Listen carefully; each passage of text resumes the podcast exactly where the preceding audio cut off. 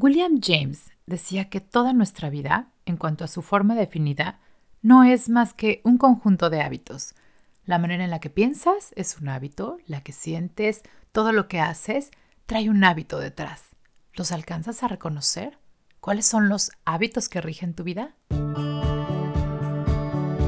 Cuando eres resiliente, aprendes a hacer lo mejor de la situación aún en momentos difíciles. Pon la psicología a tu favor y descubre qué hay detrás de lo que piensas, de lo que sientes y cómo actúas. Soy Fab Gámez y esto es Actitud Resiliente.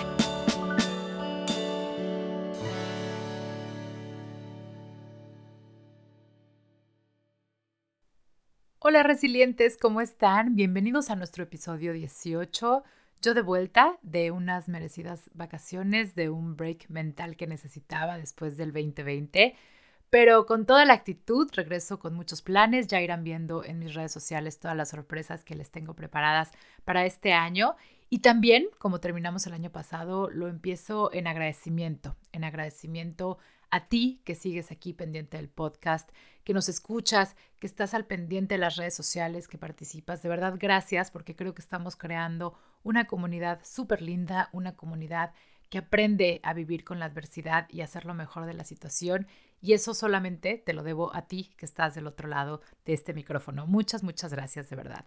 El tema de hoy, como buen principio de año, va dirigido un poco a esto de los propósitos. Si estuviste al pendiente de mis redes sociales, eh, platicábamos un poco acerca de qué era un propósito, porque en esta ola de que todos hacemos nuestra lista, lo que queremos que sea el nuevo año, y seguramente ahorita ya pasando hasta el Blue Monday, ¿no? Que fue el tercer lunes de enero, en donde se dice que es el día más triste del año porque la gente se empieza a dar cuenta que todo eso que puso como sus propósitos, pues a lo mejor no se va a cumplir tan claramente. Yo espero de verdad que no sea tu caso, pero bueno, platicábamos un poco que los propósitos no se trata de esta lista de todo lo que vas a hacer o lo que vas a lograr este año, sino más bien se trata de un trabajo de introspección y de alcanzar a ver y definir, lejos de qué vas a hacer, quién vas a ser este año, en qué persona te vas a convertir, cómo le vas a hacer para acercarte a la mejor versión de ti mismo.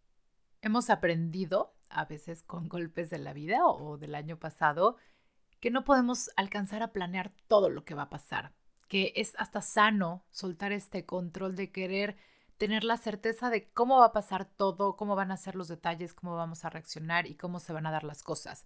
Aprendimos que hay muy poco de este control realmente en nuestras manos, pero nos reiteramos que el control está sobre las personas que vamos a hacer, cómo nos vamos a comportar, quiénes vamos a ser en ciertas situaciones. Si podemos tener claro eso, es mucho más fácil que afrontemos cualquier situación que se nos presente. No se trata de pelearte con hacer planes o dejar de hacerlos. Al contrario, creo que tener un plan es una guía y es mucho más fácil que estemos enfocados a lograr lo que queremos o nuestras metas. Pero no aferrarnos a la idea de que las cosas tienen que ser tal cual nuestra mente lo diseñó, creo que te da esta flexibilidad y esta tolerancia a la frustración, a que las cosas no salgan exactamente como las planeaste. Hay que recordar que la vida nos sorprende de muchas maneras y no necesariamente eso que tenemos en nuestra cabeza como concepto de lo mejor realmente es lo mejor para nosotros. A veces se nos dan circunstancias que no entendemos por qué o para qué están aquí y al paso del tiempo terminamos reflexionando que fue lo mejor que nos pudo pasar. Lo importante aquí no es lo que pasa alrededor, sino quién eres, cómo afrontas estas situaciones y cómo de verdad te encargas de lograr hacer lo mejor de la situación. Partiendo de esta base y planeando un poco cómo quieres que se desenvuelva tu año, cómo quieres desenvolverte tú en tu año, eso nos lleva directamente a pensar en el tema de los hábitos. ¿A poco no? Empezamos el año y todos empezamos diciendo cuáles son los hábitos que vamos a cambiar o queremos eliminar de nuestra vida. Ya no quiero comer comida chatarra, ya no voy a fumar, me voy a poner a hacer ejercicio. Cuando yo te digo la palabra hábitos, lo primero que piensas son este tipo de circunstancias. Pero ¿qué tal que te digo que los hábitos pueden ser formas de pensar, formas de sentir, formas de comportarte. Esos son los hábitos. En realidad, se dice que cerca del 50% de las cosas que haces en tu vida y en tu día a día son un hábito. Son cosas que ya ni siquiera tenemos que pensar que estamos haciendo. Digamos que las hacemos por automático. Por lo tanto, podríamos definir que los hábitos son un conjunto de acciones, pensamientos o emociones que se vuelven costumbre en tu vida y lo más importante, que siempre puedes cambiar. Si hay hábitos que no van contigo o con la persona que quieres ser, se vale cambiarlos. Siempre estás a tiempo. No necesitas ser principios de año para que cambies tus hábitos. No necesitas haberlo hecho perfecto estas tres primeras semanas para lograrlo. Cualquier momento de tu vida o cualquier circunstancia son una excelente oportunidad para cambiar un hábito que no te gusta o que a lo mejor te funcionaba antes y que simplemente hoy ya no te funciona. El día de hoy vamos a platicar cómo se conforman los hábitos, cómo es que nuestro cerebro hace de una actitud, un pensamiento o una emoción un hábito, de dónde vienen y lo más importante, cómo los cambiamos. Así que para empezar, te invito a que reflexiones cuáles son los hábitos que rigen tu vida.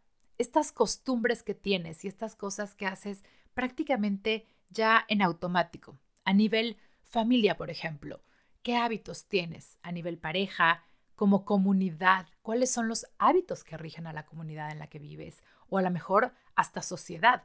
¿Te has puesto a pensar cómo cuando los seres humanos conformamos grupos y nos volvemos una sociedad, también nos regimos por hábitos, por formas de pensar, por ideales, por cosas que a veces ni siquiera entendemos por qué hacemos, pero ahí estamos haciéndolo, porque de pronto se volvió una costumbre, una manera de poner el automático y así nos comportamos. O incluso si tienes una empresa o trabajas para una empresa, ¿cuáles son los hábitos que rigen el día a día de tu trabajo? No solo las cosas que haces, sino también la forma en que ves al mundo, la forma en que percibes a los demás, el tipo de relaciones que llevas, los sentimientos que de pronto están a flor de piel. Todo esto es un hábito. Si te consideras una persona explosiva, es porque ser explosivo se volvió un hábito. Si te consideras una persona que constantemente está buscando el conflicto, eso también trae un hábito detrás. Si te consideras una persona glotona o a lo mejor una persona que no para de hacer ejercicio o una persona que tiene los peores hábitos de sueño o una persona conflictiva o una persona muy pasiva o a lo mejor que tiende a la tristeza, todo esto trae hábitos detrás. ¿Cuáles son los hábitos que rigen tu vida? Y lo más importante, cuáles te gustan o cuáles te funcionan y cuáles podrías eliminar o cambiar para hacerlos mucho más funcionales para ti. Para entender cómo funciona un hábito, te invito a que pienses un poco en tu cerebro, este órgano que está ocupado todo el día y que prácticamente es el que está al mando de todo lo que hacemos. Piensa tantito en tu cerebro como si fuera una personita. Imagínate la cantidad de cosas, riesgos y pendientes que tiene todo el tiempo. Él no descansa, no para. Entonces, el cerebro tiene tantas cosas que hacer que evidentemente va a buscar la manera de hacerse la vida un poquito más fácil o de bajarle un poquito la carga a sus pendientes y a su carga de trabajo. Entonces, va a empezar a tratar de ahorrarse procesos. ¿Cómo lo hago mucho más fácil? Entonces, si me puedo ahorrar algunos procesos y algún esfuerzo de estar teniendo que estar consciente y poniendo atención a todo lo que hacemos, así sea mover un dedo, parpadear o comer, pues entonces voy a automatizar las cosas. Y eso es justo lo que decide tu cerebro, decir, a ver, ¿qué chamba me puedo ahorrar? La puedo automatizar y entonces, si lo permites, lo va a tratar de convertir lo más posible en un hábito. Es como cuando tú tienes una carga inmensa de trabajo. Lo que puedas automatizar, lo vas a hacer. Y tu cerebro hace exactamente lo mismo. Va a tratar de encontrar la manera de dedicarle el menor tiempo posible a la conciencia, a pensar cada paso, cada movimiento, cada célula que está en tu cuerpo actuando, y entonces va a tratar de automatizarlo. Y la realidad es que tú se lo pones muy fácil, porque aquellas cosas que empiezas a repetir, que hay satisfacción, que hay una recompensa, las va a automatizar porque dice, ok, eso sí lo puedo poner en piloto automático y me quito un pendiente de encima. Así es como actúa tu cerebro. ¿Cómo lo hace? En tres sencillos pasos. Primero, como todo, tiene que haber un detonador o un activador. Algo que detone o active esta sensación de que ya conocemos el proceso. Después viene la repetición o la rutina, es decir, eso que estás constantemente haciendo o tu hábito. Y finalmente, como todo, tiene que haber una ganancia o una recompensa que hace que valga la pena automatizar este proceso. En estos tres pasos es como podemos definir un hábito. Pasa de un detonador o activador alguna situación, circunstancia que detona o activa esta, esta conducta o esta emoción o este pensamiento. En segundo lugar, la repetición o la rutina, que es la que en realidad te convierte el hábito. Y en tercer lugar, una ganancia o recompensa que hace que valga la pena hacer esto. Con esta información en mano te voy a poner un ejemplo para que quede un poquito más claro. Pensemos, por ejemplo, en el hábito de lavarte los dientes. Primero viene el detonador o el activador, que en este caso sería a lo mejor sentir malestar, mal aliento, sensación de suciedad en la boca. Esto lo va a detonar, esto activador. En segundo lugar, pues viene la repetición o rutina. Lavarte los dientes es algo que haces todos los días y normalmente lo haces cuando tienes este activador de sentirte incómodo en la boca. Y finalmente viene la ganancia o la recompensa, que en el simple hecho de lavarte los dientes es sentir esta frescura, esta sensación de placer y bienestar en tu boca. Así de sencillo se conforman los hábitos. Este fue un ejemplo muy sencillito de, por ejemplo, el hábito de lavarte los dientes. Pero vámonos a uno más profundo. Por ejemplo, un hábito de pensamiento. Imagínate que eres una persona desconfiada, que principalmente desconfías de las personas con las que empiezas a salir porque traes esta creencia que todos son iguales, que todos te quieren traicionar o que te quieren ver la cara. Esto también es un hábito, esta manera de pensar también es un hábito. Entonces, en primer lugar, hablando de tu detonador o tu activador de la situación, digamos que no recibes la llamada de esa persona que estabas esperando que te marcara hoy. En segundo lugar, viene la repetición o la rutina, que sería empezar a tener este tipo de pensamientos de, claro, esto me ha pasado antes, asumo que tengo la razón porque esta persona se está comportando exactamente igual que las personas pasadas, empiezas a desconfiar de esa persona y entonces en tu, mente, en tu mente ya lo demeritaste, ¿no? Dejas de creerle. Ahí está la repetición el hábito, estás haciendo lo mismo que las veces pasadas. Y en tercer lugar viene la recompensa. Cuando ya te encargaste de hacer la situación igualita a las veces pasadas, entonces te sientes que tienes la razón.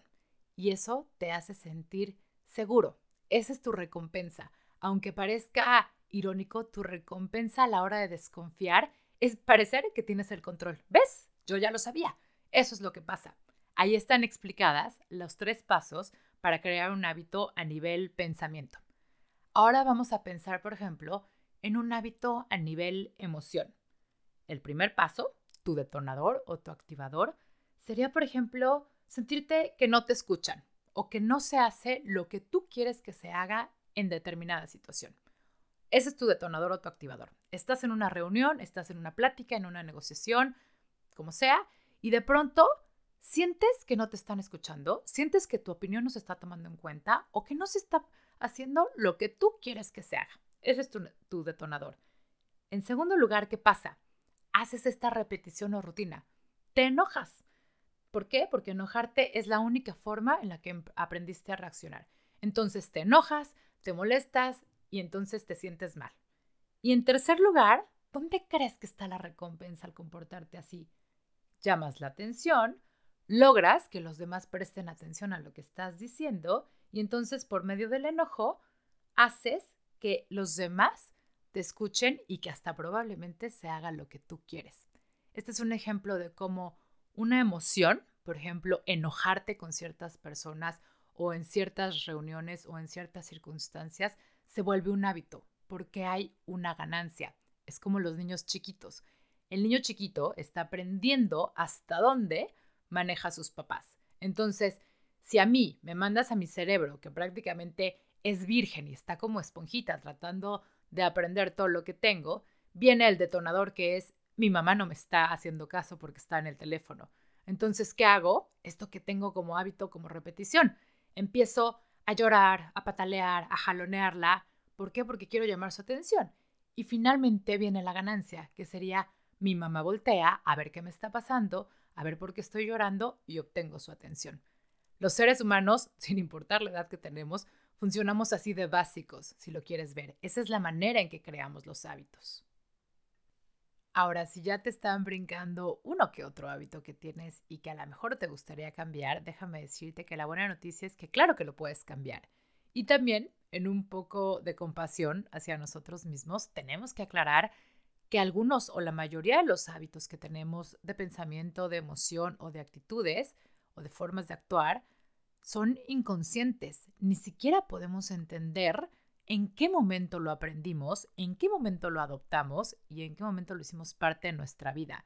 Así que no te pases tiempo culpándote del por qué eres así o por qué este hábito es parte de tu vida. La buena noticia es, ve para el futuro, cámbialo, porque se puede cambiar muy fácilmente. La mayoría de los hábitos por medio de los que regimos nuestra vida son inconscientes. Es probable que ni siquiera recuerdes de dónde lo sacaste o de dónde aprendiste esta cosa.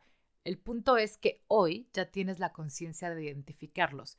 Y eso, créeme que es más de la mitad del camino. En el momento en el que tenemos la humildad de hacer esta introspección y decir, a ver, esto que estoy haciendo de casualidad lo estoy haciendo en piloto automático, resulta que es algo que ya me di cuenta que hago cuando esto y esto pasa y la verdad es que obtengo tal cosa. Cuando logras identificar este patrón de comportamiento, ya estás del otro lado porque ya tienes al hábito ubicado. Y entonces, si volvemos a los tres pasos, que serían detonador, repetición y ganancia, para cambiar un hábito o transformarlo en algo que tú quieres, no tienes que mover ni el detonador ni la ganancia, porque el detonador siempre va a estar ahí. Siempre va a haber algo que active esta situación o este pensamiento. Y la ganancia, pues somos seres humanos, necesitamos ganancia.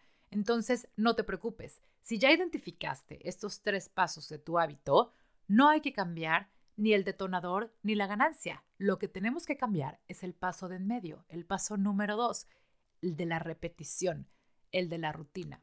Cuando se dé este detonador y para obtener esta ganancia, es en realidad la rutina lo que voy a cambiar. Entonces, aunque parezca más difícil, eso también es, un tip importante, es mucho más fácil cambiar un hábito, por ejemplo, en comunidad. ¿Por qué? Porque entre todos actuamos como reforzadores para impulsarnos a hacer las cosas de manera diferente y es más fácil. Así que si este hábito que traes en la mente lo quieres cambiar, es posible manejarlo o trabajar para cambiarlo en sociedad, en comunidad, en pareja o en grupo, hazlo, porque eso te va a ayudar, porque te estás impulsando con otras personas y entonces actuamos como reforzadores unos de otros de, este es el hábito que hay que cambiar, acuérdense que hay que hacer las cosas diferentes y se vuelve mucho más fácil cambiarlo. Por ejemplo, para entender esta parte de, de por qué actuamos así, piensa en un adolescente.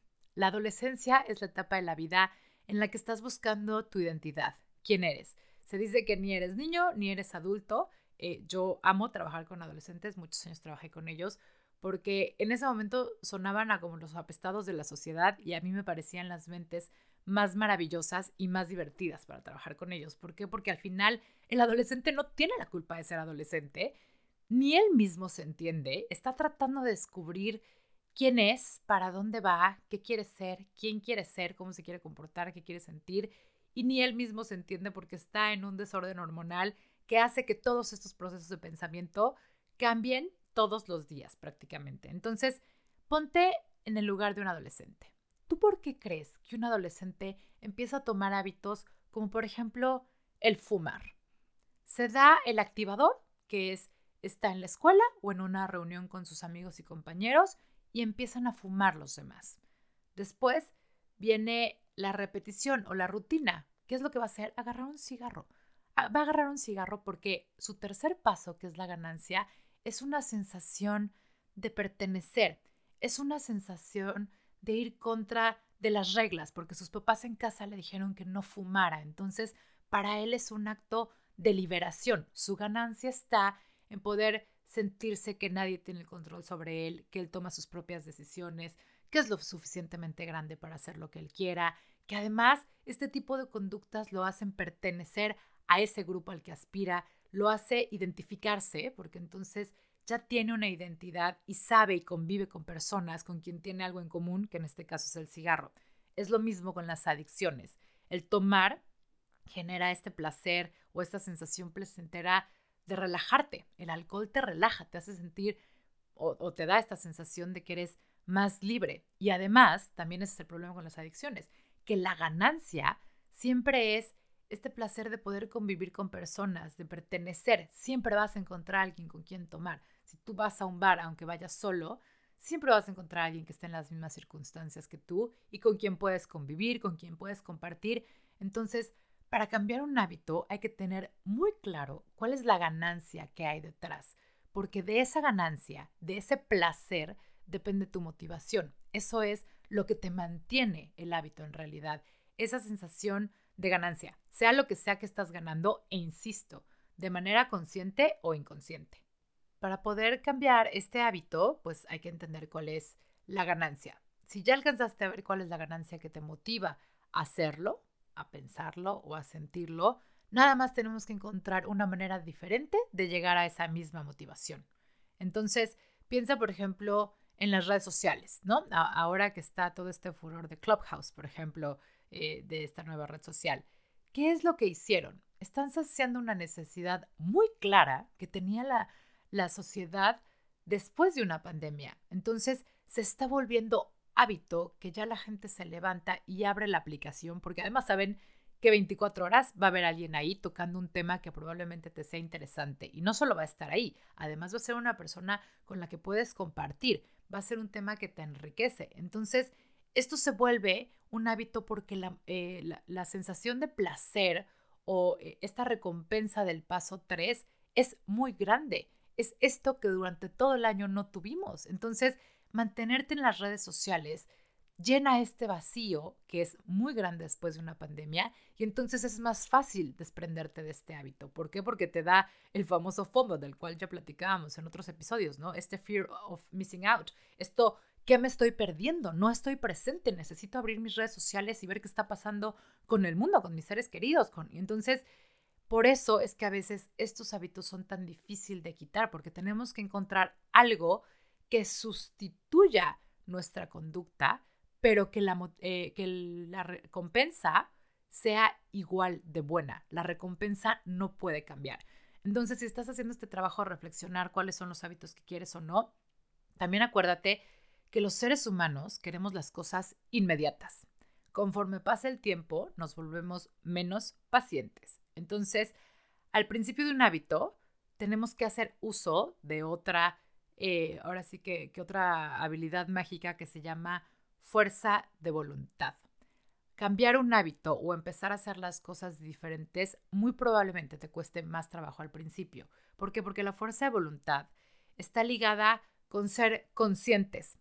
Regresando al punto del, cerebro, digamos que es quitarle el automático y empezar a ser conscientes de lo que estás haciendo, al menos durante las primeras semanas. Por eso cuesta tanto trabajo, porque es quitar el automático y empezar a estar presentes eh, en el momento en el que estás y estar pensando por qué lo estás haciendo, qué es lo que estás cambiando, qué es lo que estás haciendo diferente. Entonces, a lo mejor el desgaste de obtener una nueva rutina al principio es un poco mayor. ¿Por qué? Porque hay que estar conscientes. Pero acuérdate que así como aprendiste el hábito pasado eh, y, lo, y lo tenías en el piloto automático, estás aprendiendo este. Entonces es solo cuestión de tiempo y a eso se refiere la fuerza de voluntad. Fuerza de voluntad es más bien poner atención a lo que estás haciendo, hacerlo de manera consciente, al, al, menos durante las primeras semanas, para que entonces tu cerebro diga, ah, ok, como esto ya es algo recurrente, entonces cuando haya este activador, esto es lo que vamos a hacer y esta es la ganancia que vamos a tener.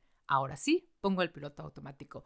Y entonces, cuando se pone el piloto automático, eventualmente ya no necesitas de esta fuerza de voluntad, porque ya es un hábito en tu vida. Acuérdate que cualquier ejemplo de algo que quieras cambiar en tu vida trae un hábito detrás. El otro día platicaba con una paciente y entonces hablábamos acerca de las peleas que tenía eh, durante el último año con su pareja, que habían sido mucho más grandes. Y entonces en esta reflexión y en todo lo que me platicaba, decía, ¿ya te diste cuenta que estás peleándote o buscando la pelea por aburrimiento? Porque estás aburrida. Y ojo, ten mucho cuidado porque se te está haciendo un hábito. ¿Por qué? Porque hay una recompensa de adrenalina después de que la pandemia te tiene o nos tiene en un estado casi de aburrimiento, ¿no? Te logras concentrar en la situación, digamos que estás presente. Y es más, en algunas ocasiones hasta sales victoriosa de esta situación.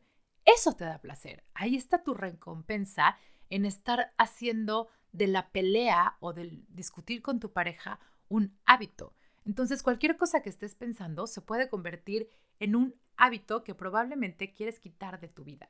Así que me gustaría eh, dejarte con esta reflexión acerca de qué cosas están pasando o estás propiciando que en realidad son hábitos mal aprendidos y que puedes cambiar. Siempre lo puedes cambiar, como te lo dije al principio.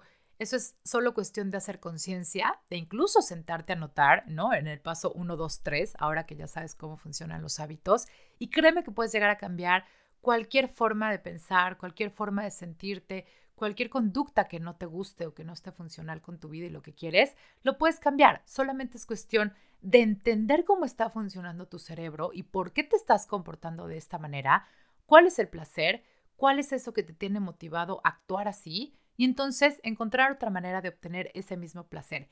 En eso consiste todo un cambio de hábitos. Así que no te agobies, no te estreses por si las cosas están funcionando o no o por si vas a ser capaz. Todos los seres humanos somos capaces de cambiar eso que no nos gusta por medio de la conciencia, por medio de la introspección, de atrevernos a reconocernos a nosotros mismos y por qué nos comportamos así. Acuérdate que si tienes cualquier duda, si algo no quedó claro o si te puedo ayudar con cualquier cosa, me puedes mandar un correo a info resilientecom Estar pendiente también de, de, mis redes sociales porque ahí suelo subir ahora videitos con más tips o cosas útiles que, se me ocurre que pueden ser eh, pues no sé, útiles para tener una vida mucho más resiliente, para entender la manera en la que pensamos, actuamos y sentimos y hacerlo funcionar a nuestro favor.